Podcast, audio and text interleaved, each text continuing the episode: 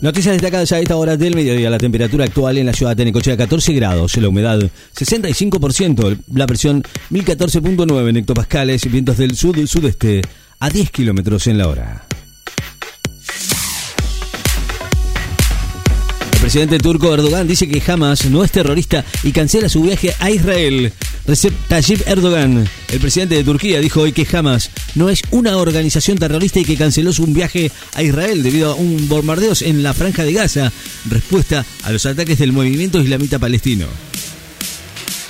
Cifran en más de 6.500 los palestinos muertos en Gaza por los ataques israelíes. Al menos 6.546 personas murieron en los territorios palestinos de la Franja de Gaza por bombardeos israelíes desde los ataques de Hamas en Israel desde hace más de semanas, eh, según informaron las autoridades locales. La Cámara Alta rusa aprueba la revocación del tratado que prohíbe pruebas nucleares. El Parlamento ruso aprobó hoy la revocación del tratado de prohibición completa de los ensayos nucleares, lo que constituye el paso hacia el abandono de este compromiso para la no proliferación en pleno conflicto en Ucrania y crisis con Occidente. Envían exhortos a España, Uruguay y Estados Unidos en causa por el presunto enriquecimiento ilícito y lavado de Martín Isaurralde, la justicia envió estos exhortos en busca de información financiera de bienes y viajes del ex jefe de gabinete bonaerense Martín Isobralde y su ex esposa Jessica Sirio y la modelo Sofía Clerici en la causa que los tiene imputados por presunto y supuesto enriquecimiento ilícito y lavado de activos. Las tropas israelíes matan a otros seis palestinos en Cisjordania y ya son más de 100 en dos semanas. El número de desplazados en el mundo bate récords y supera los 114 millones según la ONU. El número de personas desplazadas de sus hogares por la fuerza superó la cifra récord de 114 millones en medio de un auge de los conflictos armados en el mundo, indicó la, la, ONU en un informe que no incluye el impacto de la reciente escalada en Israel y Palestina. Japón declara inconstitucional la esterilización obligada para oficializar el cambio de género. La Corte Suprema de Japón declaró hoy que es inconstitucional y cruel la obligación legal de esterilizar a las personas transgénero para oficializar su cambio de nombre en los registros de identificación civil y consideró que impone graves restricciones a la vida de la persona. El colombiano Roldán será el árbitro de la final de la Copa Libertadores entre Boca y Fluminense. Wilmar Roldán fue designado hoy por la Colmebol para ser el árbitro de la final de la Copa Libertadores de América que se disputa Boca y Fluminense de Brasil el próximo sábado 4 de noviembre en Río de Janeiro.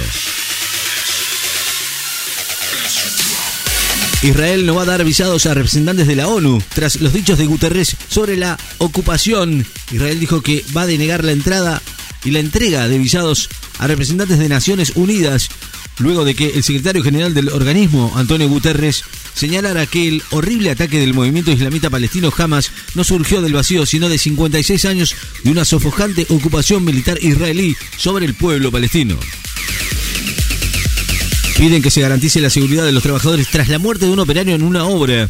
El sindicato de la Unión Obrera de la Construcción, WOCRA, se declaró en estado de alerta y pidió garantías para los trabajadores en el partido de General Purredón en Mar del Plata, tras la muerte de un obrero que quedó atrapado al desmoronarse un terraplén cuando se encontraba trabajando en una obra de colocación de caños de agua en inmediaciones a la Ruta 88.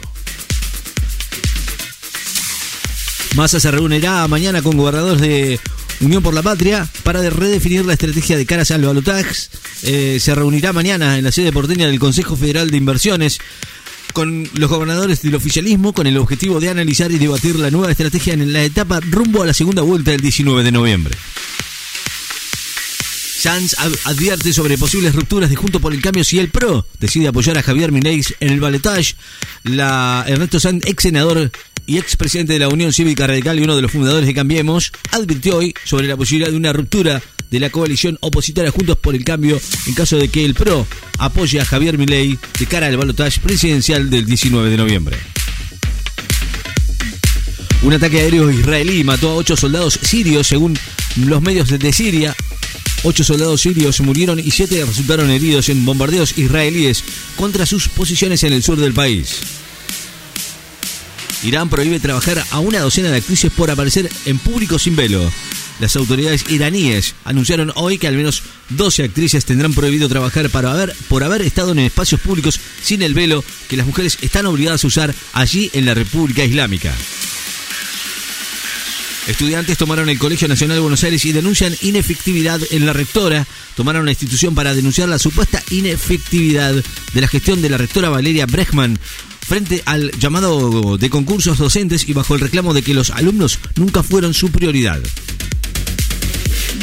El Partido Socialista va a anunciar que no va a apoyar a Javier Milei en el balotaje el ex gobernador de Santa Fe, Bonfatti, adelantó que el Partido Socialista resolverá la próxima semana de manera orgánica no votar en el balotaje al candidato de la Libertad Avanza, aunque no dio precisiones sobre un eventual apoyo al postulante de Sergio Massa o si se va a dar libertad de acción a sus afiliados. Los rentos del cantante Ricardo Iorio serán velados en Colonia Alemana de Coronel Suárez, los restos de Iorio, máxima figura del heavy metal argentino, que falleció ayer tras un infarto, serán velados hoy en una sala de las colonias alemanas ubicada en el partido bonaerense de Coronel Suárez. Qatar dice que espera lograr avances pronto para la liberación de los secuestrados por Hamas. El primer ministro de Qatar, Mohamed bin Jaburam Al Sani, afirmó hoy que espera pronto conversaciones sobre la liberación de rehenes capturados por Hamas durante su ataque el 7 de octubre contra Israel. El ministro de Defensa ruso asegura que las fuerzas militares ucranianas se están agotando. El ministro de Defensa ruso Sergei Shoigu visitó a las tropas en el este de Ucrania y aseguró que las fuerzas ucranianas se estaban agotando y que tiene cada vez menos oportunidades de alcanzar una victoria, según informó hoy el gobierno de Rusia. Xi Jinping recibe a Petro y China y Colombia elevan su relación a asociación estratégica.